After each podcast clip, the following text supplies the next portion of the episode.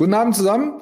Nach langer Zeit wieder mal ein Abend LinkedIn Live. Ähm, heute mal nicht mit meinen Common Brothers in Law, sondern heute mal mit einem Gast. Der, ja, das ist unser erstes äh, LinkedIn Live gemeinsam. Und wir haben uns kennengelernt in der Küche.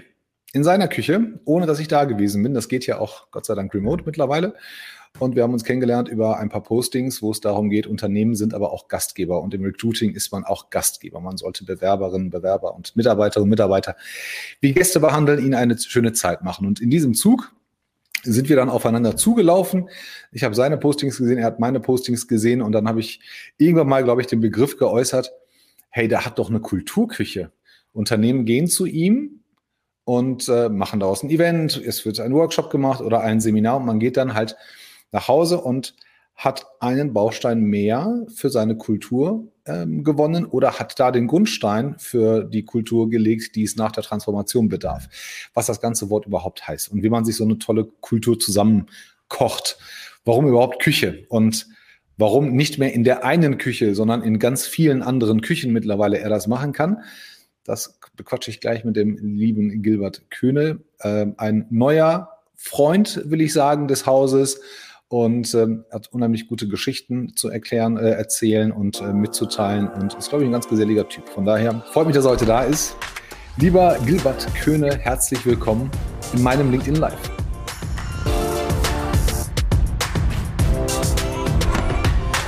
Wie geht's dir, mein Lieber? Mir geht's sehr gut und ich freue mich sehr, dass das mit der Einladung geklappt hat und ich hoffe, dass wir uns beiden und äh, all die, die auf der anderen Seite des Bildschirms sind, äh, eine wunderbare Zeit verbringen jetzt mit äh, vielen Dingen, die die Synapsen hoffentlich wieder neu verkleben. Ich habe vergessen, in die Maske zu gehen. Ich glänze. Hier ist unsagbar warm. Gefühlt würde ich sagen 78 Grad. Du bist, wir sind aber gar nicht so weit auseinander, ne? Nein, äh, ich glaube, es sind gut 70 Kilometer. Gut, das, das geht. Heimspiel. Ja, definitiv. Erzähl, erzähl mal, Kulturküche. Ich glaube, ich, glaub, ich hatte das, ich, ich war das, glaube ich, der das gesagt hat, hey, das ist doch Kulturküche. Genau. Ne? Und, Vielen Dank dafür. Das hat wieder ganz viel äh, Aufregung sehr gerne. verursacht. Sehr gerne. Äh, ich, ich kriege ja mittlerweile, ich habe letztens echt eine Anfrage gekriegt, ob ich mich um das Marketing eines Unternehmens kümmern könnte. Ja, also von daher, ab und zu habe ich mal so Glanzmomente, wo ich auch mal Begriffe schaffe. Aber das mit der Küche ist halt ein ziemlich cooles Ding. Ähm, du hast ja tatsächlich eine Event-Location. Ich sage das jetzt mal in meinen einfachen Worten. Und ich mache auch heute Abend den Alfred Biolek. Und ähm, wenn ich ein ganz normales Unternehmen bin, Warum komme ich zu dir, beziehungsweise was finde ich bei dir, bei euch, bei Herzblut, was ich woanders vielleicht nicht finde? Gastfreundschaft. Okay, ist in, der heute, ist in der heutigen Zeit gar nicht so, gar nicht so selbstverständlich. Da, wo ich herkomme, würde der gemeine, leicht rassistische Mensch sagen, ist das noch weit verbreitet? äh, als Hagener ist, ist, das jetzt was anderes, aber ähm, ja, aber es ist tatsächlich so, ne? Du, also du, ihr kommt ihr nimmt diesen Begriff sehr ernst und ihr, ihr injiziert den ja auch Unternehmen und Führungskräften und sagt, ihr seid Gastgeber und ihr müsst dafür sorgen, dass Menschen einen netten Abend oder eine nette Zeit mit euch haben. Wie kann man das machen? Wie, wo fängt diese, dieser, dieser, diese Kulturkreation an? Bei der Gastfreundschaft, was muss ich da machen und was sollte ich nicht machen? Naja, die Frage ist ja, ähm, zu welchen Partys gehst du gerne? Sprich, in welches Unternehmen, zu welchem Arbeitgeber gehe ich gerne? Fühle ich mhm. mich da wohl? Höre ich da die Musik, die ich gerne höre? Äh, ist das Abendprogramm äh, spannend? Es gibt äh, diesen Begriff des Dine with Us, zu Tisch bitte. Ähm, das passt natürlich so ein bisschen zu dem Thema Homeoffice-Rückkehrer. Ähm, wie macht man das jetzt? wer geht wie oft noch ins Büro? Ich habe letztens einen schönen Satz von einem HR-Verantwortlichen bekommen, der sagte, ich gehe jetzt wieder bewusster ins Büro. Ähm, das ist eine ganz spannende Geschichte. Warum und weshalb? Weil er natürlich auch sagt, Mensch, ich habe meine Leute jetzt lange nicht gesehen. Ähm, ich habe es lange mit, auch ein schöner Begriff, digitalem Schulterklopfen versucht, äh, was immer das dann auch bedeutet. Das kann jeder für sich jetzt äh, überlegen, wie er das zustande bringt. Aber dabei darf es natürlich nicht bleiben. Das heißt, ähm, ich habe verschiedene Locations in Deutschland, die ich dafür benutze, sprich, dass es ortsnah ist, auch wenn Offsites gern genommen werden. Aber es ist ja auch schön, wenn das Ganze nicht ganz so weit entfernt ist, nicht so viel mhm. mit Reisen zu tun hat. Äh, heutzutage umso mehr. Äh, bedeutet auch einfach mal festzustellen, ähm, was ist der Unterschied zwischen Arbeitnehmenden und Gästen, beziehungsweise wo sind die Gemeinsamkeiten? Äh, was tue ich für meine Gäste? Ich bin doch darauf aus, dass die sich wohlfühlen, dass wir gemeinschaftlich einen schönen Abend haben. Ich gehe auf jeden irgendwo ein. Ich bin letztens eingeladen, äh, eingeladen gewesen auf einer Beachparty, die sollte eine Network-Geschichte äh, sein und der dortige äh, Gastgeber kümmerte sich nur um zwei Leute. Den ganzen mhm. Abend. Ich habe mir das in Ruhe angesehen mit meiner Frau und habe gesagt, Mensch, eigentlich wollten wir doch Leute kennenlernen, aber lass mal gucken, wie, der ganze, wie das Ganze hier abgeht. Ähm, das sind dann so Dinge, wo man sich im ersten Moment schon mal unbeachtet fühlt, nicht wertgeschätzt und genau. äh, viele Dinge, die du momentan postest, die ich bei dir lese, was das Thema Vertrauen angeht, äh, Wertschätzung, Identifikation, ähm, auch Gäste identifizieren sich mit ihrem Lieblingsitaliener, mit der äh, favorisierten äh, Gaststätte, in der sie sich im Endeffekt treffen. Wir reden über Stammtische, wir reden über Stammtischbesetzer. Äh, auch das ist wieder etwas, was ich sehr in Vergleich bringe mit dem Thema territoriales Verhalten in Büros. Das ist mein Tisch, das ist mein Büro. äh, ich glaube, postdemisch können wir jetzt sagen, klappt nicht mehr. Ähm, aber wie kann man. We weniger, weniger. Ja. Aber lass mich mal ganz kurz dazwischen grätschen, ja. weil an, ansonsten wir beide könnten, glaube ich, auch noch fünf Stunden weiterreden. Ähm, wenn, wenn ich Gastgeber bin und wenn ich eine Party mache, dann habe ich ausgewählte Gäste. Dann habe ich mich im Idealfall mit meiner Frau abgesprochen, dann gibt es so einen Rahmen, dann wissen wir, was wir kochen. Das, das passt. Das kann ich natürlich mit zehn Gästen, 20 Gästen gut machen. Und die Beziehung hat ja, hat ja schon mal Bestand gehabt. Die Beziehung beginnt ja nicht selten, selten bei der Party, es sei denn, jemand bringt noch jemanden mit. Ja, ich rufe dich an und sage, hey Gilbert, hast du was dagegen? Wenn ich noch äh, meinen Kumpel Matthias Meyer mitbringe, ist ein cooler Typ, dann denkst du dir, komm, wenn der sagt, der ist cool, dann, dann muss der Junge ja cool sein. Bring den mal mit. Da kannst du dich ja neben all dem, was du an diesem einen zeitlich begrenzten Abend ja machst, kannst du dich ja darauf einstellen. Im Unternehmen, ja, der Geist des Gastgebers, der ist unbestreitbar. Jetzt ist es aber so, dass ich als Führungskraft nicht unbedingt ein guter Gastgeber sein muss oder ich habe es gar nicht gelernt. Und dann habe ich vielleicht aber auch Gäste übernommen. Wenn das meine eigenen handverlesenen Gäste wären, ja, wo man sich kennt und so, dann ist das ja was anderes. Aber wenn ich Gäste übernehme, ich komme in ein Unternehmen und da gibt es ein Führungsproblem und äh, mein, mein Vorgänger ist entlassen worden oder meine Vorgängerin, jetzt übernehme ich ein Team mit 20 Mann mhm. oder Frauen oder gemischt, was auch immer. Ähm, dann, dann ist das so ein bisschen schwer, weil da kann ich noch so ein guter Gastgeber sein, ich kenne diese Leute nicht. Wie schafft man es, erster Tipp des Abends heute, wie schafft man es, sofort dafür zu sorgen, dass alle kulturell nah beieinander oder nah zueinander rücken? Ähm, ist mir genau so als Vertriebsleiter passiert, dass ich äh, in einem passiert auch extrem häufig, ja. Ja, dass letztendlich äh, ich als Führungskraft immer gesagt habe, von vornherein, denkt dran, ich werde immer berechenbar sein für euch. Mhm. Ihr werdet heißt? mich, heißt einfach, jeder weiß, wie ich funktioniere, jeder weiß, dass ich äh, Rückgrat und Charakter habe, den ich sehr schnell preisgebe, indem ich mich da entsprechend vorstelle und äh, gleichzeitig auch sage, ähm, ihr habt das Sagen. Das bedeutet, alles, was an Vorschlägen kommt, wenn es im Sinne des Unternehmens ist, umsetzbar ist und 95 Prozent des, äh, des Teams sagt, wir wollen das so, bin ich nicht derjenige, der die Richtung vorgibt, sondern das Team gibt die Richtung vor, weil dann weiß ich, laufen alle mit. Jedenfalls 95 Prozent, die restlichen kriegen auch.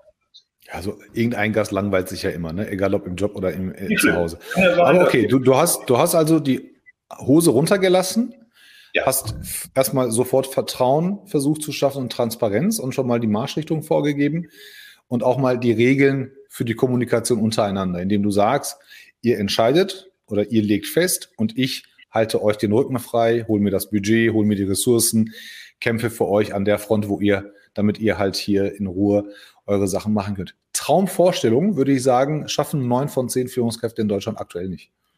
Hm, mag sein. Vielleicht momentan finde ich, ich bin momentan auch so ein bisschen äh, hin und her gerissen. Es wird viel auf äh, Führungskräfte rumgeklopft. Äh, ich glaube aber, es sind alles Ausnahmesituationen. Mal vielleicht noch eine Anekdote ganz kurz erzählt. Irgendwann wurde mich, wurde ich mal gefragt, ob wir jetzt eine Sekte sind. Ich hatte genau diese Aufgabe, die du gerade beschrieben hast, und äh, nach einem Jahr ähm, Teamzusammenführung. Die Hälfte musste leider abgebaut werden und dafür haben wir aber Branchenfremde eingesetzt äh, durch Assessment Center, also wirklich ausgewählte Leute und die Zusammenführung ging dann eben, wie man das so macht, über Kommunikations- und Motivationsseminare. Äh, Ende vom Lied war, ich wurde vom äh, HR-Chef angerufen, Meeting mit dem CEO, wir müssen über, wir müssen sprechen. Ich sage, ach du liebe Zeit, jetzt schmeißen Sie dich raus. An dem Tag saßen wir dann zu dritt am Tisch und dann fing der Personalchef an, sag mal, Köhne, seid ihr da jetzt so eine Sekte oder was ist das? Ihr sprecht so komisch miteinander. Ich sage, nee, wir haben uns eigentlich in der letzten Zeit durch das, was wir veranstaltet haben, nur besser kennen und verstehen gelernt.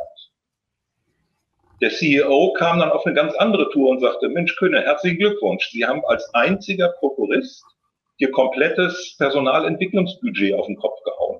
Ich gesagt, hinter, ich habe Kohle zum Himmel rausgeworfen für Spaß und Freude und was weiß ich nicht und der beglückwünscht mich dazu. Zweite Ding, das Budget meine, da. Ja, eben. Auf der anderen Seite äh, kam dann die zweite Frage, und wie machen wir das mit dem Rest der Mannschaft jetzt, dass wir eine Sekte werden? Damals habe ich dieses erste vom, vom Personalchefseite, habe ich es als Beleidigung empfunden als mein damaliger CEO das dann so sagt, und wie schaffen wir das? Jetzt haben wir gesagt, ah, der hat es kapiert, worum es geht. Und das ist, wir sind beide Fußballväter im Endeffekt. Wir sagen auch immer, es gibt nichts Besseres, als Kindern auch Teamsport so schnell wie möglich äh, nahe zu bringen, weil dort ja. äh, sozialisiert sich im Endeffekt das Team A selbst, B über einen Trainer. Der Trainer hat das Sagen, aber das Spiel gewinnt im ersten Moment die Mannschaft. Mhm. Okay, habe ich, hab ich auch verstanden.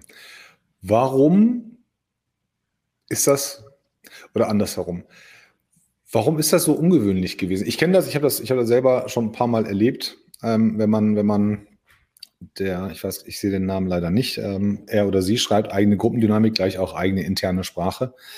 Ja, tatsächlich. Ähm, es ist so, wenn du, wenn du es schaffst, diesen eigenen Spirit, diese Subkultur noch zu haben, so innerhalb des Teams, und das geht da halt viel leichter, als, als es für das ganze Unternehmen ähm, bereit zu machen, dann entwickelt sich, entwickelt sich auch ein ganz anderer Humor oder, oder die Witze werden einfach für alle verständlich und Außenstehende sagen, aber worüber lachen die eigentlich da den ganzen Tag? Ich verstehe das nicht. Das ist aber immer ein gutes Zeichen. Das ist immer ein Zeichen dafür, dass diese Einheit sehr gut funktioniert. Ja, man muss halt permanent dran arbeiten. Ja, auch Ergebniserwartung ähm, oder äh, Erwartungshaltung muss immer wieder kommuniziert werden. Nur dann schaffst du es, dass die Leute wirklich anfangen, in die gleiche Richtung zu laufen, ähm, füreinander einzustehen, sich gegenseitig zu unterstützen. Dann klappen auch Absprachen viel, viel leichter. Dinge, die ähm, vermeintlich nicht so gut geklappt haben, gehen dann gut Hand in Hand, man vertritt sich schneller und so weiter. Warum ist das denn immer so überraschend? Also ich kenne diese Geschichte, dass es jedes Mal irgendwo in einer Abteilung anfängt. Sales ist natürlich prädestiniert dafür, Marketing ja. ebenfalls. Ähm, das gibt halt auch oft im, im, im Customer Success oder Customer Care, da, weil da halt oft die Leute sehr viel voneinander mitkriegen, ist dieses Kennenlernen auch viel einfacher. Aber es ist für die handelnden und entscheidenden Personen oft überraschend, weil sie erst das erste Mal sehen, hey, das ist ja auch bei uns im Unternehmen möglich. Und dann ist diese Verwunderung, okay, wie, wie können wir das replizieren? Und ich finde, das ist halt so ein ganz, ganz schlechtes Zeichen für Geschäftsführer oder, oder für Vorstände zu sagen, ach, wir haben ja doch diese Leute, wir können ja doch performanter sein. Und wenn sie dann sehen, um wie viel performanter die Leute sind oder sein können, ähm, das ist dann, das ist dann immer so, wo ich sage, ja, hätte es vielleicht nichts gegen dich, aber kein Gilbert gebraucht, hätte man vielleicht selber mal drauf kommen müssen. Ähm, gibt's, hast du da irgendwie mal so Feedback, warum dieser, dieser, dieser Aha-Moment ähm, so spät bei den Leuten kommt? Ähm, ich habe jetzt einen sehr schönen neuen Begriff gelesen, den Begriff äh, des, äh, wir brauchen mehr Possibilisten. Ich nenne das bei mir im Profil Möglichmacher mit Herzblut. Ähm, als ich ausgerufen habe, in mein Team kommen kreative Unruhestifter und unbequeme Beifahrer weil nur mhm. so kann ich wirklich an mit dieser Reibung, mit dem Diszens im Endeffekt auch weiterentwickeln, wo müssen wir hin und wo kommen wir gemeinschaftlich besser hin. Ähm, dieses, ich lese gerade dieses Zugehörigkeitsgefühl. Ähm, Zum einen haben wir teambildende Maßnahmen gemacht, aber zum anderen auch eine klare Maßgabe. Ähm, es gibt ja diese sogenannten Jahresgespräche. Und das Jahresgespräch hieß immer ganz individuell. Der aus München, den habe ich gefragt, wo willst du denn dein Gespräch haben? Er sagt, da gehen wir Skifahren. Ja, dann gehen wir Skifahren. Dann haben wir auf der Hütte das Gespräch geführt. Der andere war ein ganz sensibler und sagte, du Künne, warum kochen wir nicht zusammen? Ich würde gerne wissen, wie du lebst, wie du wohnst. Darf ich bei dir in der Küche mit dir kochen? Da kommt schon wieder die Küche. Ähm, also jeder so, wie er es gerne möchte, wenn man die Möglichkeit hat, ähm, um dann letztendlich auch eine klare Maßgabe für den Sales auszugeben. Wenn ihr mich als euren Vorgesetzten mit rausnehmt zu Terminen, bitte macht keine Kaffeetrinkertermine, die brauche ich nicht. Die macht ihr zu Genüge das ganze Jahr über. Sucht euch Gespräche bei Partnern, wo ihr Probleme habt, dann gehe ich dort mit hin ich nehme den schwarzen Peter und ihr bleibt mit der weißen Weste in eurem Gebiet zurück und konnten morgen zum Kunden wieder hin und mit dem Problem ganz anders umgehen, weil ich habe euch ja im Endeffekt äh, aus der Schusslinie genommen. Ihr könnt die Lösung besprechen. Den Frust hat der Kunde sich bei mir erstmal abgelassen, wenn solche Dinge vorgefallen sind. Das hat natürlich viel Vertrauen gegeben. Ähm, was dann das Zugehörigkeitsgefühl nochmal angeht, wenn du nicht in Abteilungen, sondern in Prozessen denkst, das heißt, diese Seminare, Kommunikation, Motivation war Vertriebsaußendienst, mhm. Innendienst, After Sales und noch ein Stück weit Marketing dabei, weil die in einem Prozess hier arbeiten. Ähm, wir haben das dann nachher übertragen auf Marketing, Produktentwicklung und Vertrieb. Der Vertrieb hat über Jahre das Gefühl gehabt, wir müssen immer das verkaufen, was das Marketing uns vorsetzt. Ja, ich, Entwicklung war auch nicht zufrieden. Wir sind irgendwann so weit gegangen, dass wir gesagt haben, der strategische Einkäufer muss bitte auch dabei sein, denn alles, was im Druckguss hergestellt werden muss, da müssen wir wissen, schaffen wir das überhaupt zu dem Preis, wie der Vertrieb meint, es verkaufen zu müssen. Mhm. Da bewegen sich ja ganz viele Frustrationen, da bewegen sich ganz viele Dinge, wo man sagt, die machen eh alle, was sie wollen. Und plötzlich war das eine ganz andere Möglichkeit, darüber zu sprechen. Da war jeder Einwand eher als äh, offenen, äh, äh, offenen Diskurs im Endeffekt gegeben, anstatt äh, zu sagen, oh, der schon wieder. Das, der, der Kommentar von, von Matthias, also versuchen natürlich auf alle einzugehen. Kairan, deinen habe ich auch gesehen, äh, sind gerade leider an dem Thema schon wieder weiter. Ähm, dieses Zugehörigkeitsgefühl ist halt also das, das, ist so eines der stärksten Emotionen, die die Menschen bei der Arbeit haben möchten. In dem Moment, wo ich mich zugehörig fühle, wo ich Teil eines Tribes, einer Crew bin, ähm, dann arbeite ich auch ganz anders. Das Ding ist natürlich, äh, Matthias sagte es jetzt hier, Mitarbeitendenmodell von 90 Prozent aller Startups. Irgendwann, das ist so dieser, dieser, am Anfang ist es ja eine Clan-Kultur. Ganz am Anfang sind es wenig Leute, haben eine tolle Idee. Startup ist gegründet. Wir sind alle super motiviert, weil wir es ja jetzt anders machen wollen. Ähm, und wir wir machen uns ja keine Gedanken über, über Überstunden oder Wochenende. Klar, ne? wir haben ein Ziel, deshalb arbeiten wir gerne. Und irgendwann dreht sich das. Das ist halt, das ist nicht negativ, das muss sich irgendwann drehen. Dann wird es halt autokratisch oder, oder eine Marktkultur und so weiter, je nachdem, was wir halt machen. Aber dann passiert auch tatsächlich, dass zum ersten Mal etwas an dieser Schnittstelle, dass viele Mitarbeiter gleichzeitig das Unternehmen verlassen oder ganz, ein ganz anderer Mitarbeitenden-Typus ins Unternehmen geholt wird, weil halt ganz neues ganz neues Know-how gebraucht wird. Ja, man ist professioneller, man wird ein bisschen, die Geschwindigkeit lässt auch so ein bisschen nach, man wird halt ein bisschen größer. Ähm, wenn man da nicht aufpasst als, als Mitarbeiter oder, oder Führungskraft, dann geht das schon irgendwann mal mit der gleichen Crew in dieses Ausbeuten. Nur was ich halt ja. am Anfang gemacht habe, ne, als wir zu dritt, zu viert waren, da haben wir halt ganz lange gearbeitet und jetzt zwei Jahre später kann man das nicht mehr. Wie kann man das denn also Mitarbeiter schützen sich davor weniger, als dass Führungskräfte das mehr ausnutzen, habe ich das Gefühl, was nach dem, was mir berichtet wird. Wie kann man denn sicherstellen, dass, dass die Führungskräfte innerhalb einer positiv starken Kultur nach wie vor im Interesse der Menschen arbeiten? Ähm, Klammer auf, gab es einen Moment, wo du irgendwann mal an deinem, an deinem eigenen Style so ein bisschen ähm, gezweifelt hast und gedacht hast, boah, eigentlich total anstrengend mit dem einen Schiefer, mit dem anderen kochen und eigentlich will ich das gar nicht und wird. Gar nicht bei der Mannschaft, sondern bei meinen Prokuristenkollegen, bei meinen anderen Abteilungsleitern. Das mit der Ausbeutung, äh, ob wir jetzt über die einzelnen Lieferservices und so die Startups mhm. sprechen, Startup ist nochmal eine andere Geschichte. Da, wo ich meine Sachen sehr erfolgreich durchgebracht habe, war ähm, alteingesessenes Unternehmen, westfälisch, bodenständig und katholisch, habe ich immer gesagt. Tue Gutes und sprich ganz viel drüber. Muss ich denen erstmal beibringen, weil die waren sowas von äh, Understatement, äh, ganz schrecklich. Ähm, ich erinnere mich an eine Geschichte, das war Abteilungsleiter-Meeting, erweiterter Führungskreis, sagt man ja heute. Ähm, da ging es immer nur darum, geht nicht, geht nicht, geht nicht. Einmal die Runde rum, immer wieder. Nee, das geht da nicht, das geht da nicht. Und dann bin ich als Jüngster in der Runde irgendwann aufgesprungen und bin immer wie ein wilder Willi um den Tisch herum und habe gesagt, das kann doch nicht sein, dass wir uns ständig nur über geht nicht, geht nicht unterhalten. Können wir uns endlich, können wir endlich mal anfangen, darüber zu unterhalten, was denn geht. Und das sind natürlich entweder in alteingesessenen Unternehmen gewachsene Strukturen, die brichst du nicht mehr auf, da mhm. gibt es Krieg. Und äh, da geht's auch wieder nur, wenn du auf die menschliche Art und Weise wirklich die Leute einzeln zur Seite nimmst und versuchst mal rauszufinden, wo ist eigentlich dein Problem? Warum sträubst du dich gegen Dinge? Und jetzt kommen wir wieder auf die Dinge, die keiner mehr hören will. Äh, das haben wir ja immer schon so gemacht und das ist immer so gewesen.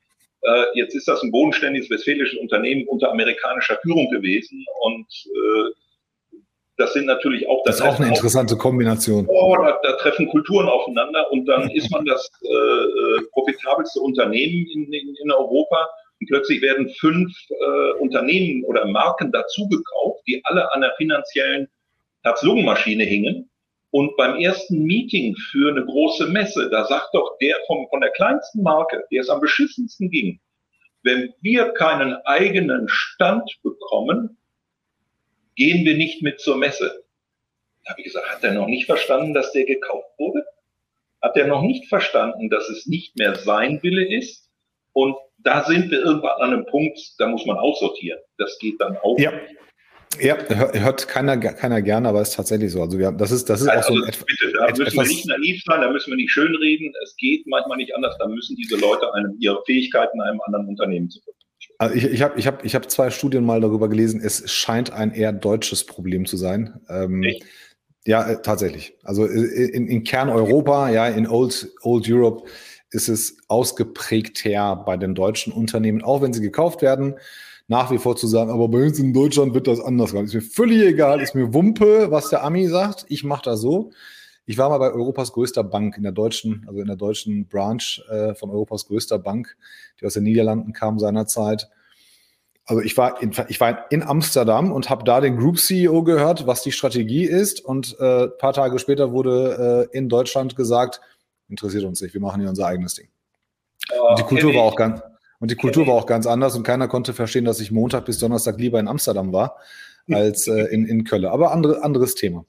Ähm, okay, ganz kurz. Gastgeber haben wir, sonst, äh, sonst verliere ich hier den Faden. Gastgeber haben wir. Kommunikation habe ich.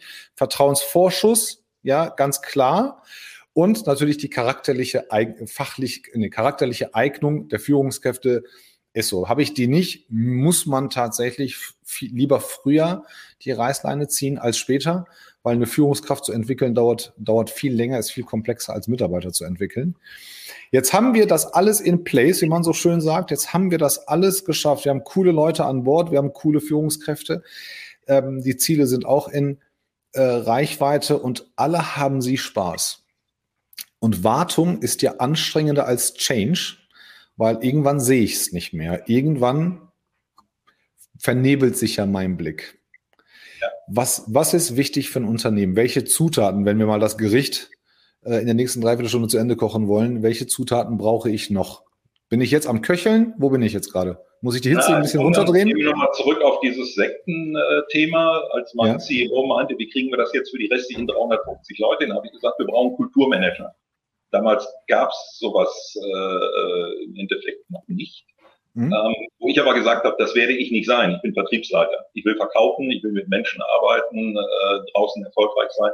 Intern müsste man mal überlegen, wie man sowas bekommt. Sprich, äh, du hast ja im Endeffekt nicht nur Kellner, du hast auch einen Oberkellner, du hast nicht nur einen Koch, sondern du hast auch einen Chef de Cuisine. Also irgendwo muss man da jemanden schaffen, der das Ganze im Endeffekt immer am Leben hält. Das ist so wie HR jetzt plötzlich People und, und, und, und äh, Culture, Culture und den, Development und was weiß ich. Dann gibt es den, den Feel-Good Manager und was weiß ich nicht. Das ähm, finde ich ja gut. Ne? Also ich finde ja gut, wenn Führungskräfte, also ich bin ein großer Freund, wenn, wenn Führungskräfte sich in bestimmten Zeiten, wenn sie wieder re-onboarded werden oder sich mal auf ihren eigenen Job bewerben müssen, finde ich ganz ja. gut. Aber Kajahan sagt ja auch, sie müssen öfter die Aufgabenbereiche wechseln. Fände ich auch ganz gut, sowohl für Mitarbeiter als auch für Führungskräfte. Einfach mal, mal, ja. einfach mal, um, um so diese Rotation zu haben und um immer, immer aufmerksam und frisch zu bleiben. Nehmen wir mal so, so ein Beispiel wieder aus dem Team. Ich habe dann mir irgendwann zur Aufgabe gemacht, ich habe äh, aus dem Innendienst äh, den einen oder anderen Mitarbeiter, wo ich merkte, mhm. da sind Konfrontationen mit dem Außendienst, Kollegen, Kolleginnen den habe ich verpflichtet, einmal im Quartal mit mir zwei Tage auf Reise zu gehen. Durch sein Gebiet, was er als Innendienstmensch ja ausschließlich am Telefon noch bedient hat. Effekt war, die Kunden mal Aug in Aug zu sprechen. Beide Seiten haben sich gefreut. Es funktionierte ja. plötzlich ganz anders die Kommunikation. Es brachte mehr Verständnis für den Außendienstkollegen, warum und weshalb gewisse Dinge äh, in Konfrontation kamen. Und nach zwei Tagen die Erkenntnis, König, ich bin froh, dass du mich wieder nach Hause fährst. Ich weiß, dass ich in den Innendienst gehöre. Also der kannte seinen Platz dann wieder. Dieses Wechseln, äh, wenn es, wenn es das äh, möglich macht, äh, dass man das wirklich wechseln kann. Aber ich finde es sehr gut, wie nennt man das, hospitalisieren, äh, dass man im Grunde genommen wirklich woanders nochmal reinschaut, um mehr Verständnis. Dieses steig mal in meine Schuhe und guckst dir an. Ja, finde find ich ja gut, dass du sagst. Ja, wenn ich sage, es klingt immer wie Werbung, aber ja, das beginnt schon im Recruiting, weil Natürlich. wir, ja, wir und nicht nur wir, sondern auch wirklich die, die Guten, die Ahnung davon haben, auch sofort erkennen, wer ist ein guter Innendienstler und da gibt's halt ganz bestimmte Merkmale, ja. wo man sagt, der oder die kann wahrscheinlich diesen Job besser als jeden anderen. Und dann gibt's halt Leute, da kannst du machen, was du willst. Das sind die Außendienstler, das sind die Marketer, das sind die, ähm, was weiß ich was, weil einfach die Soft Skills und Hard Skills in einer Kombination zueinander stehen, die ist halt dann einmalig. Würdest du das hier auch bestätigen? 50 Prozent der Führungskräfte sind überflüssig. Führung kann man nicht entwickeln. Man kann es, man, man wird so geboren. Ist halt immer so dieses, dieses Henne-Ei-Problem ja, dieses kann man nicht entwickeln, denke ich schon, weil auch da mache ich an meinem eigenen Beispiel fest. Ich habe am Anfang äh, durch meinen ersten Verkaufsleiterjob in der Möbelbranche, Möbelindustrie. Boah, das ist auch hart, oder? Nee, das härteste war, ich hatte eine Mannschaft von eigenständigen, selbstständigen Handelsvertretern, die alle schon uh. so weit 40 waren. Die haben mich verarscht bis zum geht nicht mehr. Die haben mich hängen lassen, die haben mich am langen Abend verhungern lassen, sagt man ja so schön. Ich habe in der Zeit das gelernt, was ich nicht haben will. Dadurch bin ich aber auch ein Stück weit härter geworden und habe im Anfang äh, bei dem neuen Job äh, diesen Hofmarschallton an mir gehabt. Duft, duft, duft, duft, Druck ausgegeben, Druck ausgegeben. Jetzt bin ich mit 1,96 Meter auch kein kleiner Mensch. Also das hey, bist du so ein Riese? Bitte? Bist du so ein Riese? Ich bin so ein Riese. Ich bin Türsteher. Ähm, das Ding ist nur, äh, auch ich habe einen Coach dafür gebraucht und das war eine sehr komfortable Situation, dass man mir den mehrmals im Jahr zugute hat kommen lassen, der mir auch ganz klar den Magen auf links immer wieder gedreht hat, in, in, in Blankenese im Treppenviertel und jedes Mal, wenn ich die, die Treppenstufen runtergegangen bin, habe ich gesagt, scheiße, der hat dir so viele eigene Entscheidungen deiner eigenen Weiterentwicklung abgerungen, du musst sie morgen umsetzen. Also die Entwicklung, das, das funktioniert schon, dass man äh, Leute sieht. Äh, vielleicht ein kleines Beispiel, ich versuche es kurz zu halten. Äh, wieder Mitarbeitergespräche. Wie sieht denn deine Weiterentwicklung aus? Wo siehst du dich? Nicht in fünf Jahren, sondern was hast du als nächstes vor? Das fing an mit dem Münchner, der dann irgendwann sagte, äh, ich möchte nicht mehr Skifahren, ich möchte, dass wir eine eigene Skihütte haben. Für Firmen-Events, für dies und jenes solches. Ich sag, äh, hast du doch schon längst Ausblick gehalten, hast einen Pachtvertrag irgendwo, schick mir den, ich gucke mir das an, ich verkaufe das, du kriegst deine Skihütte. Das war genialstes Ding, was wir hatten. Wir reden wieder von sehr komfortablen Umständen. Der Nö. nächste zu mir. Äh, Kriegst ja heute nächste, allein schon durch Compliance-Regelungen gar nicht mehr durch, sowas. Sehr genau. Ähm, der nächste sagte aber eine feine Geschichte und sagte, ich will deinen Job können. Oh, sag ich, finde ich gut. Konkurrenz belebt das Geschäft, aber ganz ehrlich, so schnell kriegst du mich hier nicht weg. Aber was willst du wirklich? Ah, ich wäre schon gerne Trainer. Ich sag, gut, dann sag mir, was du werden willst, wie du es werden willst, wo du es machen möchtest und dann kriegst du das als Weiterentwicklungsmaßnahme. Und so sind viele Leute im Endeffekt weitergekommen. bis hin zu denen, die bilden Willis, die man nicht eingehen können, wenn ich wechsle. Ich wechsle nur, wenn ich das größte Auto kriege. Ich sage, hast du sie noch alle? Ne, also da muss man dann auch Mitarbeiter mal wieder so ein bisschen auf den Boden der Tatsachen holen und sagt, pass auf, ich entwickle dich gerne weiter, aber nicht, wenn es um Statussymbole geht, was heutzutage auch schon wieder etwas ist. Sage, lass, mich, ja, lass, mich mal, lass mich mal wieder mal dazwischen grätschen. Also äh, ne, du sagst ja gerade selber, sehr, sehr komfortabel, eine Skihütte hier, eine Trainerausbildung dort und so weiter. Ähm, Gebe ich dir absolut recht. Immer unter der Voraussetzung, wenn die Ziele ähm, erreicht werden, ne, dass das Geld kommt rein. Jetzt höre ich schon Mittelstands Manfred, das ist halt unsere Persona. Ja. Äh, höre ich den schon die Hände über den Kopf klatschen und, und, und schlagen und sagen, ja, Moment mal, wenn jeder macht, was er will und alle, ähm, alle, alle, alle können sich selber verwirklichen, dann gehen die irgendwann mal, weil die den Job nicht nötig haben, oder man vernachlässigt die Ziele. Warum, gehen, warum gehen? Sorry, dass ich jetzt reingehe. Das ist etwas, was ich ganz oft höre Oh, und das geht beim Friseurlehrling und Lehrlingsfrau schon los. Wenn ich dem jetzt eine Weiterbildung in, äh, gebe, dann muss der mir unterschreiben, dass er mindestens fünf Jahre bei mir bleibt. Sorry, aber das ist eine Art von, von unnötigem Zwang. Entweder ich schaffe eine Kultur und das, was ich gebe, bekomme ich auch irgendwo zurück auf eine andere Art und Weise. Diese Trainerausbildungen sind ja nicht ihm selbst nur zugute gekommen, sondern auch dem Unternehmen, weil dann mhm. in Ergonomie, in, in, in äh, Konzepterstellung und äh, sonstigen Sachen äh, die Kundschaft weitergebildet wurde, der Fachhandelspartner weitergebildet. Es kam ja ein Payback. Gebe geb ich dir recht, gebe geb ich dir recht, bin ich genauso. Also Coach, ähm, ich, ich würde es jetzt nicht machen, wenn jemand sagen würde, ich möchte Yoga-Coach werden. Ich würde schon sagen, wir brauchen halt den Spagat. Also du kannst dir was aussuchen, was uns natürlich auch gut tut ja, was wir vielleicht für noch teures Geld hier und da mal zukaufen könnten, dann haben wir unseren eigenen internen Coach, der unseren Mitarbeitern selber zugutekommt oder dem Kunden. Ne? Muss halt immer, muss halt immer was mit dem Businessmodell zu tun haben. Äh, die Skihüte kann ich, kann ich da sogar noch leichter und einfacher, einfacher verstehen. Okay, ich glaube, ja, da, damals, damals wahrscheinlich nicht. Du bist ja auch noch zwei Jahre älter als ich. Äh, das waren andere Zeiten. D-Mark-Zeiten auf jeden Fall. Führungskraft geboren. Äh, ich habe es hier, nee, so. Hinter mir stehen, Herzblut. Ähm, ich muss eine Grundliebe zum Menschen haben. Ob ich führen will oder ob ich mich in einem Team, ich brauche eine Grundliebe für Menschen. Ja, also ich, ich sage das ja dann immer sehr provokativ und, und, und provokant und, und, und, und äh, auch sehr laut, dass, dass die allermeisten keine Ahnung davon haben und es sitzen halt nicht die richtigen auf dem richtigen Stuhl. Meistens ja die guten, die besseren Verkäufer, ne, wo man sagt, okay, du wirst jetzt Vertriebsleiter, der etwas bessere ähm, ähm, oder der Älteste oder die Älteste mit langen Betriebszugehörigkeit, das sind ja dann meistens die Abteilungsleiter oder die Teamleiter. Äh, vollkommen, vollkommener Schwachsinn anhand dieser Kriterien zu befördern und, und Menschen anzuvertrauen. Ich sage immer, vor zwei Wochen in Hamburg noch gesagt, sucht euch die Leute aus, die am meisten von allen anderen Kolleginnen und Kollegen angesprochen werden, wo man ja. sich den Rat sucht, wo die Leute sagen, hey, mit dem will ich die Mittagspause äh, verbringen, mit ihr möchte ich gern ähm, quatschen, ja, wenn wir äh, Zigarettenpause haben. Diese Leute, die wirklich so Menschenmagneten sind, die müsst ihr, die müsst ihr eigentlich zu Führungskräften ähm, befördern und nicht die, die die operativ besten Leistungen bringen. Das aber andere. Nicht, das muss aber, auch nicht nur der Menschenfänger sein. Das ist immer so ein ganz äh, ja, ich, ich, ich, ich finde schon, ne? also ich komme immer so ein bisschen auch auf die Branche an und auf das Businessmodell, wenn man im Wachstum ist und ähm, du kannst natürlich, ich sag mal, wenn es ein etablierter Markt ist, ja, wenn wir in so einem, in so einem Markt Kultur auch unterwegs sind, wo wir hier vielleicht Verdrängungen haben, alles ein bisschen gediegener, wir wollen den Status quo ähm, am liebsten, am liebsten nicht unterschreiten, aber so richtig Wachstum geht dann auch nicht mehr.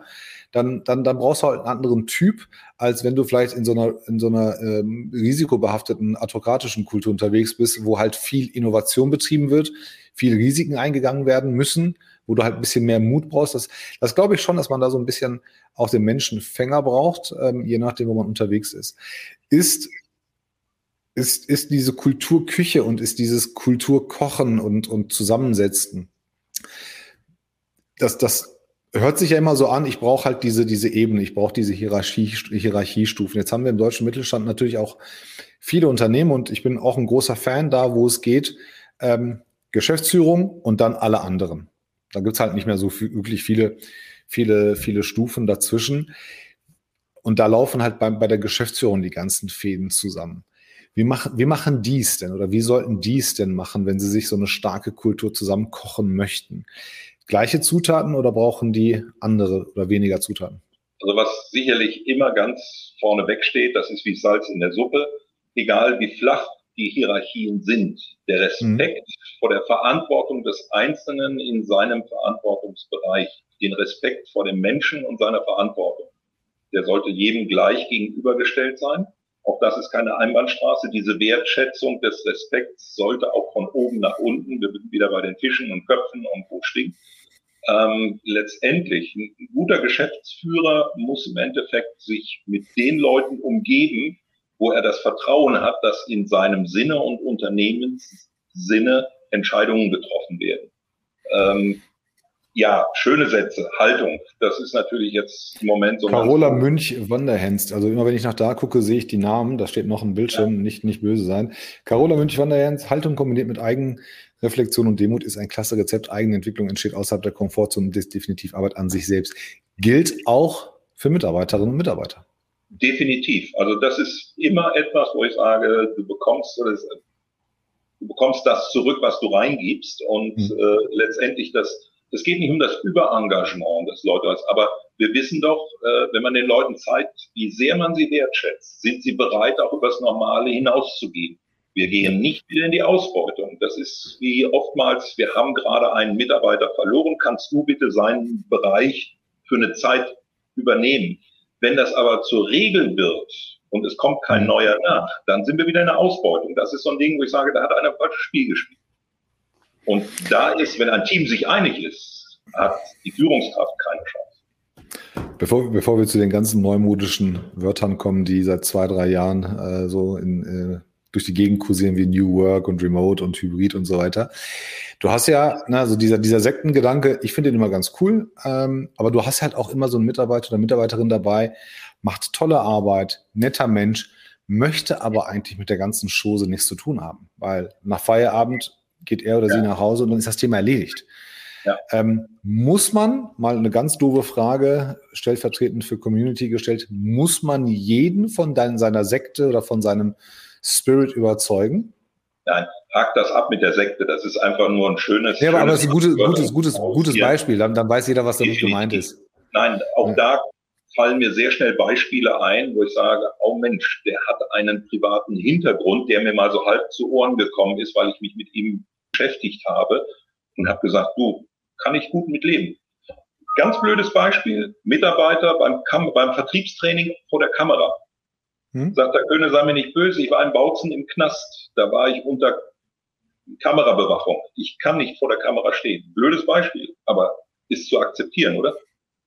Absolut. Also ich habe auch kein Problem damit, wenn Leute nach Feierabend kein Bierchen trinken gehen wollen, weil sie sagen, Frau, Ehemann, Kind, Hund, was weiß ich, ja, und, und ist auch nicht so ein bisschen, ist auch nicht gesellig, alles gut, ähm, muss, muss es nicht, laufen halt immer, immer wieder Gefahr, dass sie dann halt dann doch, obwohl sie in diesem Spirit drin sind, ähm, hier und da irgendwie, irgendwie abgestempelt werden. Aber ist okay.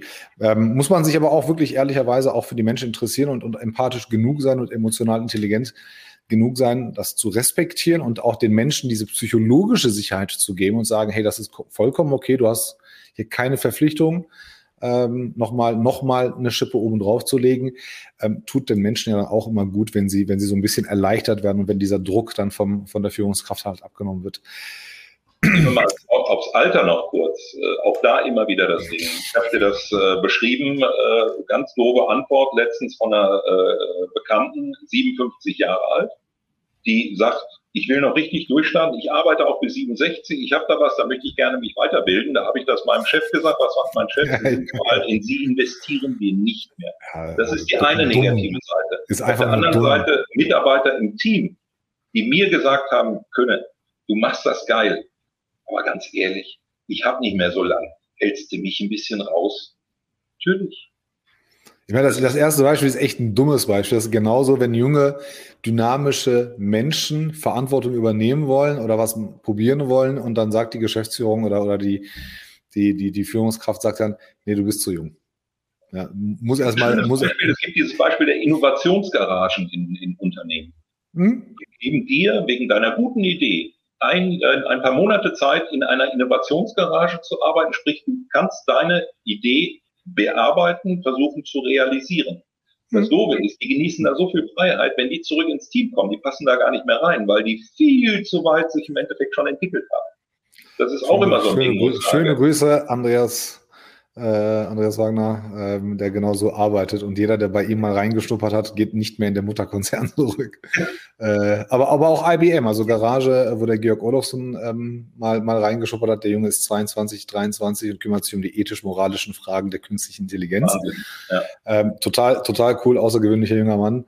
Und ähm, aber es hat auch lange gebraucht, also bis die mal seinen Wert und seinen emotionalen Wert begriffen haben. Kommen wir mal, kommen wir mal zu den ganz neumodischen Sachen. Ne? Seit gestern ist, glaube ich, kursiert ja, ähm, nee, vor zwei Wochen war es so, in England startete das Vier-Tage-Versuchsmodell. In England gibt es das äh, Modell 180, 100, also 100 Prozent ähm, ähm, Gehalt bei 80 Prozent Arbeitszeit und 100 Prozent Produktivität. 3000 Mitarbeiter, 3300 Menschen machen mit, 70 Unternehmen. Das Ganze wird supported von der britischen Regierung. Natürlich auch als, ähm, nach dem Brexit als Wirtschaftsstandort wieder attraktiv zu sein. Und man versucht, wissenschaftlich mit Oxford und Cambridge darzulegen, dass da echt was dran ist, wenn Menschen weniger Tage arbeiten, dass sie glücklicher und produktiver werden, weil sie halt den Stress und den Druck aus dem Privatleben nehmen.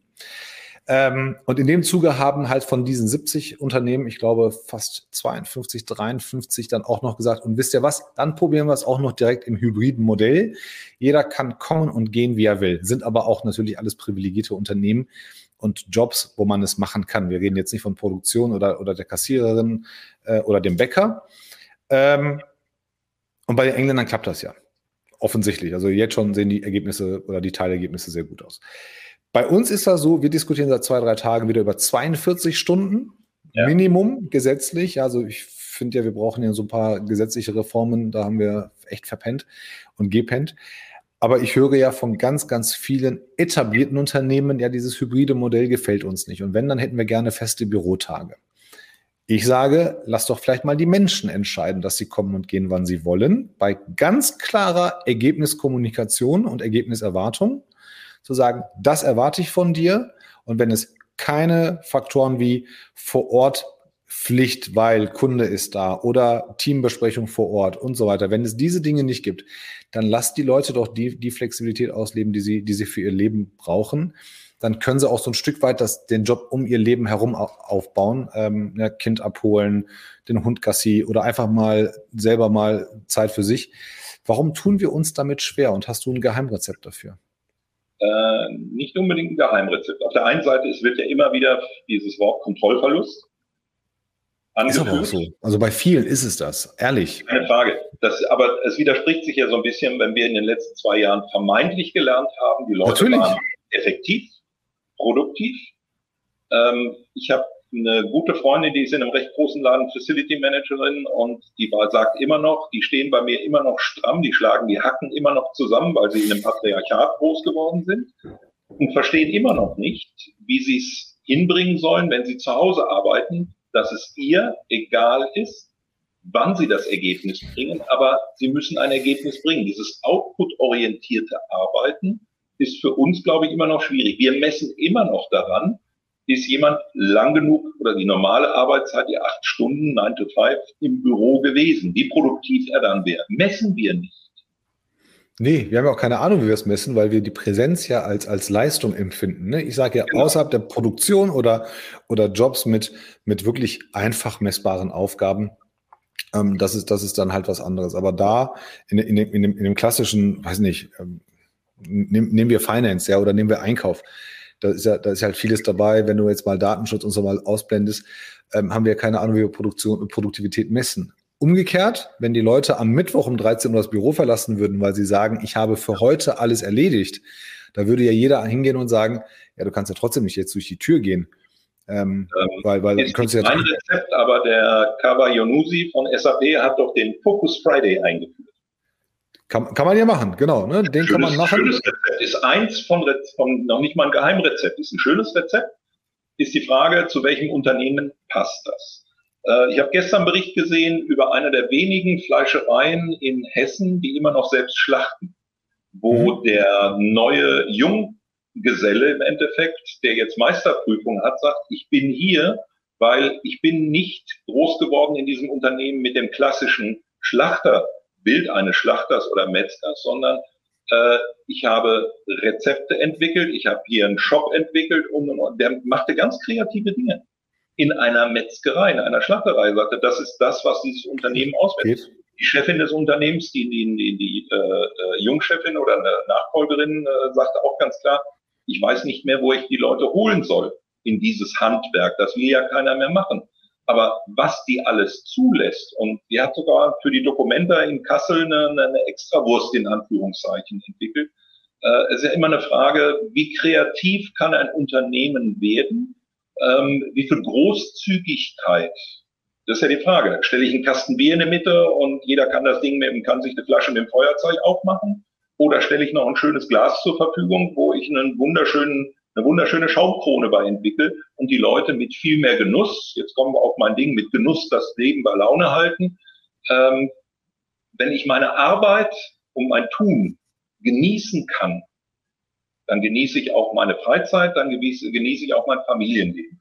Wenn ich immer höre, ich habe ein stressiges Familienleben, äh, das wird nicht unstressiger, wenn ich jetzt mehr zu Hause bin. Nee, also der, der, der ich wollte gerade sagen, der, der Stress ist ja was anderes. Also wenn es Alltagsstress ist, ich habe den halt immer samstags, ne, weil es ja immer so irgendwelche Sachen gibt, die ich noch erledigen muss. Ähm, und da plane ich schon, dass ich den Freitag oder den Montag später beginne oder den Freitag eher aufhöre. Ähm, sonst hast du halt alles in 50 Prozent deines Wochenendes reingepackt. Und dann macht irgendwann meine Frau natürlich dann auch mal Stress. Das ist, das ist ein anderes Thema. Aber ich glaube ja, dass es da auch ein Recruiting-Thema ist, wenn ich von vornherein Menschen einstelle, die halt ähm, ich sag mal, alleine gut zurechtkommen. Das, das hat sich in den letzten zwei Jahren war das extrem deutlich. Wir haben Menschen kennengelernt, die gesagt haben, ich will nicht zu Hause arbeiten, ich komme damit nicht zurecht, es überfordert mich oder ich funktioniere dann nicht. Und andere sagen, ich habe ein ganz klassisches Verständnis von Verantwortung und weiß auch, dass ich diese Verantwortung habe, wenn ich nicht im Büro bin. Ähm, da geht es ganz, ganz schnell auch, auch um, um tiefes Verständnis von Soft Skills. Jetzt kann man darüber streiten, warum die meisten Unternehmen keine Ahnung davon haben. Aber die richtige Zusammenstellung der richtigen Menschen an dem richtigen Ort äh, macht da tatsächlich den Unterschied. Dann kannst du auch vollkommen digital arbeiten, wenn du das möchtest. Und das Büro ist dann tatsächlich Begegnungsstätte, ja, oder der Plausch in der Küche, wie es, äh, ich glaube, die Carola hat es vorhin gesagt, ganz am Anfang, äh, die besten Gespräche finden in der Küche statt. Und ich glaube, die Kaffeeküche war ja äh, mitten in der Pandemie so eines der häufigst genannten Räume, die es, die es gibt. Also, aber der Plausch, der fehlt uns und wir wollen dieses. Das kann man ja immer noch haben. Macht einen Tag oder, oder macht es ja, aber das, teamintern. Weil du nach Rezepten gefragt hast. Ich glaube auch, wenn wir über Human Resource sprechen, das ist ja mittlerweile eine verpönte Begrifflichkeit, weil man nur über Ressource und Mensch spricht. Ähm, dieses Thema Beziehungspflege, Wohlbefinden abchecken, das könnte eine sehr gute Aufgabe von HR werden und sein, äh, wenn es nicht schon in vielen mittlerweile ist, weil die dafür verantwortlich sind, ob das die Verträge sind, ob das äh, sonstige äh, Sachen sind, die man bekommt. Für mich gehört die Beziehungspflege auch dazu, dass man nicht nur mit der Führungskraft sein Jahresgespräch führt, sondern zwischendurch auch mal ein Gespräch, wie geht's dir? Fühlt sich wohl? Gibt es irgendwas, was dich stört? Ist Absolut. dir irgendwas aufgefallen? Hast du eine Idee, ob man was ändern kann? Und wie, komm, wie kommst du zurecht? Mit der klaren Selbstverantwortung, und das auch wenn du ein Problem hast. Komm nicht zu mir, um dich zu beschweren, sondern komm erst zu mir, wenn du ein, zwei Lösungen dir schon überlegt hast, wie man es anders machen könnte. Ob es richtig oder falsch ist, ob es sich umsetzen lässt nachher, ist noch eine ganz andere Geschichte. Aber bitte zeig mir, dass du dir Gedanken um dich selbst, deine Arbeit und dein Unternehmen, deinen Arbeitgeber gemacht hast. Ja, ja, de definitiv. Also allein schon, allein schon, dass man darüber reden kann, ist, glaube ich, für die Menschen schon, schon wichtig, ja, und, und schafft halt auch so wieder mal Sicherheit und Zugehörigkeit, dass man sagt, ich arbeite in einem Unternehmen, wo ich gehört werde, man hört mir zu, ähm, und, und ich kann mich halt auch mit meinen Ideen einbringen. Und es passiert halt wie jetzt auch. Jetzt wollen, jetzt wollen wir alle raus seit ein paar Monaten. Das Wetter ist toll, äh, der Urlaub steht vor der Tür und ganz, ganz viele Menschen sagen, ach, so digitale Events finde ich jetzt im Vergleich zu jetzt aktuell nicht mehr so gut. Gut, der nächste Herbst und Winter wird, werden auch kommen, keine Frage. Ne? Und wir Menschen sind ja dann immer so ein bisschen, ein bisschen heuchlerisch. Äh, aber es geht halt beides. Du kannst halt beides sehr gut machen. Ja, musst halt dann für dich definieren, was will ich und was will ich als Unternehmen auch mitgehen, was kann ich mitfinanzieren, mittragen. Ähm, aber es scheitert ja oft an der, an der ganz klaren Ergebniskommunikation. Was erwarte ich von wem, zu welchem Zeitpunkt? Und äh, ich glaube, keinem bricht ein Zacken aus der Krone, wenn man mal sagt, pass auf, wir haben hier eine harte Deadline und die nächsten zwei Wochen können wir hier uns keine, keine lockeren Dinge erlauben, dann weiß auch jeder, es ist zeitlich begrenzt. Und das ist auch der Vorwurf, den ich halt mache, weil am Anfang haben alle gedacht, jetzt ganz kurz in der Pandemie nach Hause gehen, arbeiten, irgendwie zusammengestrickt alles ohne, ohne IT und ohne Bandbreite, wird ja eh demnächst aufhören. Und ich glaube, aller, aller, allerwenigsten haben damit gerechnet, dass das Ding nicht mehr weggehen wird. Dieses Hybrid und New Work, das wird nicht mehr weggehen. Das, das bleibt das in Teilen. Ne? Ist ja nur eine Zeiterscheinung. Genau, ne? Also das, derjenige, aber, der gesagt hat, Internet wird sich nicht durchsetzen, hat auch, wurde eines Besseren. Aber es, es geht nicht und es entstehen dadurch wieder neue Businessmodelle. Das darf man nicht vergessen. Also die Firma Dropbox arbeitet in Deutschland definitiv digital only. Die ja. haben keine Büros. Ja. Was die aber machen ist, jeder Mitarbeiter, der in Projekten ist oder, oder Schnittstellenpositionen hat, hat ein Budget von 7000 Dollar pro Jahr in Deutschland mhm. und kann das für Coworking ausgeben, ja. wenn er oder sie nicht zu Hause arbeiten will. Und dann könnten wir beide auch hingehen und sagen, hey, wir haben jetzt mal Bock, die nächsten drei Tage zusammen zu arbeiten. Also buchen wir auf eine unserer Karten oder auf beide einfach mal Coworking irgendwo zwischen uns beiden und dann treffen wir uns da drei Tage. Das interessiert dann niemanden. Das mhm. Budget ist da und am Ende des Jahres gibt es tatsächlich ein negatives Feedbackgespräch, wenn das Budget nicht zu einem bestimmten Teil abgerufen worden ist dann wird gefragt, warum du das nicht gemacht hast. Bei uns in Deutschland würde man ja sagen, warum hast du so viel ausgegeben, um es jetzt mal zu übertreiben. Ist richtig. Und auf der anderen Seite, äh, ob mit oder ohne äh, kontaktlose Belegungssoftware, wo ich mir meinen Tisch für die nächste Woche, für die nächsten zwei Tage buche, wenn ich das jetzt auch noch berücksichtige, dass ich ja vorausschauen kann, nächste Woche muss ich Vertrieb-Meeting machen, dann muss ich Marketing treffen, dann muss ich Produktentwicklung treffen also kann ich mir doch direkt in der Nähe des jeweiligen Verantwortlichen aus diesem meinen Platz buchen und bin mit ihm direkt zusammen. Ich muss nicht sonst irgendwas. Aber genau, weil du gerade Coworking Space endest, der Bernd Rützel äh, hier aus der Nachbarschaft, äh, der ein Coworking Space äh, leitet, der sagte ganz klar, jetzt eine ganz doofe, provokante äh, Frage. Was passiert, wenn wir wieder anfangen zu heizen? Und jetzt wird uns gesagt, wir müssen sparen. Und wenn mein Homeoffice nur noch 19 Grad hat, dann gehe ich doch lieber zurück ins Büro, weil da habe ich keine kalten Knie, da wird gewärmt. Das war so ein Ding, was er mal sagte. Wie gesagt, Stimmt. Also wir können viele Dinge mit, mit allem möglichen, das ist jetzt wirklich auch wieder eine Ausnahmesituation. Das ist schrecklich mit dem Krieg, aber das ist eine, eine Konsequenz über sowas, das ist menschlich. Das ist menschlich, wenn einer plötzlich sagt, nein, mein Vermieter hat die Heizung jetzt runtergedreht. Ich kann nicht, ich komme nicht auf mehr als 19 Grad. Ich habe jeden Tag kalte Knie. Absolut. Ich gehe lieber wieder ins Büro. Jetzt sind keine Büros mehr da oder nicht genügend Plätze da. Bei den, bei den Spritpreisen relativiert sich auch, auch, die, auch die Steuer für den Firmenwagen schon wieder, wird schon wieder lukrativ. Also, ja, ist so, ne? Also, wir, wir Menschen denken ja schon an unsere Vorteile. Also, wir wollen ja. diese Vorzüge ja haben und es gibt nur eine Verschiebung von Statussymbolen. Ne? Es gab in, in der Pandemie war es die Ausrüstung, also wie viele Spots hast du da, welche Kamera, welches Mic und so weiter. Ähm, früher war es der Firmenwagen und heute wird es wahrscheinlich was anderes sein. Aber du hast recht, also dieses Jahr wird uns, werden uns solche Themen definitiv noch, noch, noch beschäftigen. Ich bin mal gespannt, wie es wird. Ähm, ich hatte, ich hatte noch was, was, was, was zum, ja. zum, zum also Ich habe noch ein Thema CRM. Systeme, ähm, auch da, äh, ich habe mal bei einer Entwicklung mithelfen müssen und war da Projektverantwortlicher und bekam dann natürlich auch immer wieder entgegnet, oh Mann, wir sind schon freitags immer mehr im Büro, wir wollen auch draußen auf der Straße sein, wir wollen Umsatz machen. Ähm, das ist alles nur Verwaltung, Verwaltung, Verwaltung. Äh, wir sprechen über die schlechte Digitalisierung, die schlechten Fortschritte, die wir in Deutschland machen. Äh, wir sprechen über Anschaffung von Hardware, die nicht kompatibel ist. Also auch das sind Dinge, die in so einer Küche plötzlich zur Sprache kommen. Wenn ich große Messer, kleine Messer habe, plötzlich einer rausfindet, ich komme mit dem großen Messer besser klar als mit dem kleinen. Und plötzlich erkennt der Chef vom anderen Chef, ich wusste gar nicht, dass du das so gut kannst auch das etwas noch, das sind keine Geheimrezepte, aber das mhm. entwickelt sich in dem Miteinander in einer Küche. Das muss nicht die Küche sein, das kann auch irgendwas anderes sein, äh, wo man, wir, wir, können in den Garten gehen und können äh, irgendwas dort machen, äh, um, um Leute zusammenzubringen. Ähm, das sind also alles Geschichten. Äh, es gibt keine vorgegebene, ich habe ich hab kein Kochbuch geschrieben. Das will ich auch gar nicht. Ich muss im Endeffekt raus. Ja, aber mal eine Idee.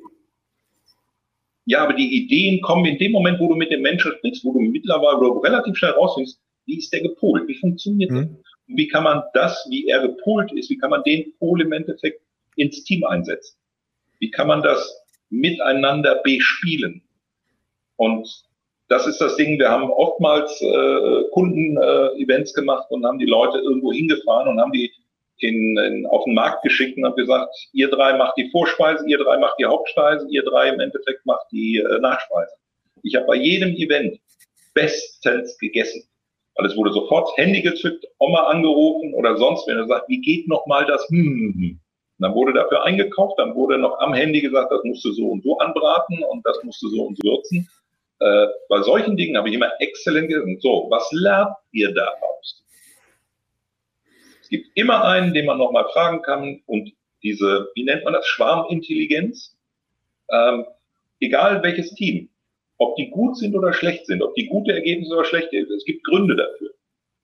Und wenn ja. du die rausfindest und dann im Endeffekt guckst, wie hättet ihr es denn anders gemacht? Wie könntet ihr es besser machen oder bin ja froh, wenn du, wenn du es sagst. Wie gesagt, dann muss ich es muss ich's nicht aussprechen. Ähm, aber ja, das ist tatsächlich so. Das ist auch der, der Grund, warum, warum wir mittlerweile sagen, hey, stellt euch darauf ein, dass es in ein paar Jahren keine Jobs mehr gibt. Es gibt Rollen und es gibt Aufgaben, die wir in der Kombination, wie wir sie heute machen, nicht mehr machen werden. Da wird der Marketer wird gleichzeitig auch vielleicht noch irgendwas vom Einkauf mitmachen, weil er genau die Eigenschaft in sich hat. Und der, der, der Salesmensch wird auch noch ein bisschen was mit, was weiß ich, was machen, ähm, weil er, weil er sagt, hey, das, das kann ich, ja, das, da habe ich noch, da habe ich einen Skill, der wird gebraucht, den müssen wir nicht dazu kaufen, das kann ich machen. Also ja. es wird schon so eine Verschiebung der ganzen Jobarchitektur geben in der nächsten Zeit.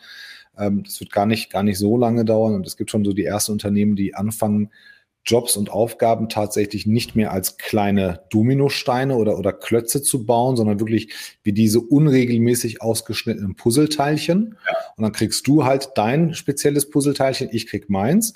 Und alle zusammen, nur alle zusammen, kriegen wir dann okay. halt ein schönes Puzzle hin. Und wenn, wenn ein neuer Mitarbeiter dazukommt, dann muss halt ein komplett neues Puzzle entwickelt werden weil den Gilbert kann ich nicht mit, mit Lisa äh, äh, irgendwie replacen und, und mich kann halt auch nicht jemand anderer replacen, der, der halt nicht meine Kombination an Fähigkeiten und Erfahrungen hat. Ähm, ganz weißt kurz. Dieses, ich habe so ja. ganz kurz zwei Fragen noch bei, bei, ja. bei dem Thema Recruiting. Ja. Ähm, ich habe mir zwei Fragen angewöhnt. Die stelle ich auch in der Küche, wenn mir einer komisch kommt. Was ist dein größter Misserfolg gewesen? was hast du daraus gelernt? Zweite Frage, was war dein größter Erfolg und wie hast du ihn geschafft?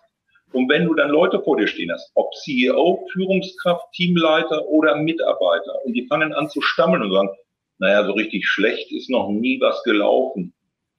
Aber so richtig gut, was war denn mal so richtig, wenn, wenn das einer nicht weiß und nicht über sich selbst Bescheid weiß, worin er gut ist und worin er nicht gut ist und damit offensiv umgeht und auch wieder Rückgrat und Charakter zeigt schwierige Kiste. Ja, gebe ich dir recht. Also wir haben, wir haben ja so einen etwas größeren Fragenkatalog, da sind tatsächlich auch solche Fragen mit drin. Wir haben auch noch ein paar harte, je nachdem welcher Job das ist. Ähm, aber da, da auch gerne mal beim, beim nächsten Event, dass wir da mal drauf eingehen. Ich habe noch, noch eine Verständnisfrage, die du am Anfang gesagt hast, mit Blick auf die Uhr. Du, ihr habt mehrere Locations, die gehören ja. euch aber nicht. Das heißt, ich könnte jetzt, oder, oder auch, weiß ich ja das, nicht, aber. Das ist, das ist das Angebot, was ich mache. Ich kann bei mir hier im Endeffekt in der Nachbarschaft eine wunderbare Küche äh, nutzen bei einer Schokoladenfabrik. Mhm. Ganz witzige Angelegenheit, ist eine ganz andere Atmosphäre als in Düsseldorf, äh, wo ich in einem Modeshowroom äh, eine Küche habe mal einbauen lassen, äh, die ich weiter nutzen kann. Äh, es geht auch nicht immer um das Kochen, sondern es geht wirklich um dieses Gefühl, so wie du sagst am Ende stehen auf jeder Party alle in der Küche und es war ein schöner Abend. Warum das weiß keiner mehr so richtig, aber irgendwie war es klasse. Das heißt, es gibt das, keine das Geheimrezepte und, und kein Kochbuch, sondern es gibt einfach nur ein Bewusstsein. Kann, kann ich dir sagen, es, es, es gibt eine Frage, wo ist mein Herzblut? Es gibt, es gibt immer ein gutes Umfeld und es ist immer die einzigartige Kombination der Menschen, die, ja. zu, die aufeinandertreffen. Aber das heißt, wenn ich jetzt ein Münchner Unternehmen bin und dich anrufe, dann findest du eine Location in München oder ähm, im Zweifel kennst du sogar eine und das gleiche auch in Dresden oder in Hamburg. Richtig. Und dann, dann mietet ihr und dann macht ihr daraus ein Event. Hört sich ja. gut an. Wir werden definitiv ähm, auf, auf dich zukommen mit dem einen oder anderen Kundenwunsch äh, demnächst mal. Das weiß ich jetzt schon Ähm, quatschen wir beim, beim nächsten Mal gerne drüber. Das Gericht würde ich sagen, haben wir noch nicht zu Ende gekocht. Ja, und Nein. wenn überhaupt, dann auch nur ansatzweise den ersten Gang. Aber wir können ja auch ein Luxusdinner daraus machen. Gerne ein anderes Mal. Wir sind schon am Ende. Mein Lieber, mir hat Ellen ex extrem Spaß gemacht. Ähm, ich hatte befürchtet, dass die Zeit verfliegt. Sie ist ein bisschen schneller verflogen, als ich gehofft hatte. Ich habe gesagt, ich habe viel viel zu erzählen. Deshalb, äh, ja. Nee, alles, alles gut. Alles gut. Ähm, wie gesagt, wir sind, wir sind, sind grade, Genau, ich wollte gerade sagen, wir haben gerade erst angefangen. Vielen Dank an alle, die, die, die mitgeschrieben haben und zugehört haben. Vielen, vielen Dank. Gern nächstes Mal. Jetzt kommt ja so ein bisschen NRW, auch die Sommerferien. Ähm, das heißt, äh, wir müssen mal gucken, wann wir es, wann wir es machen.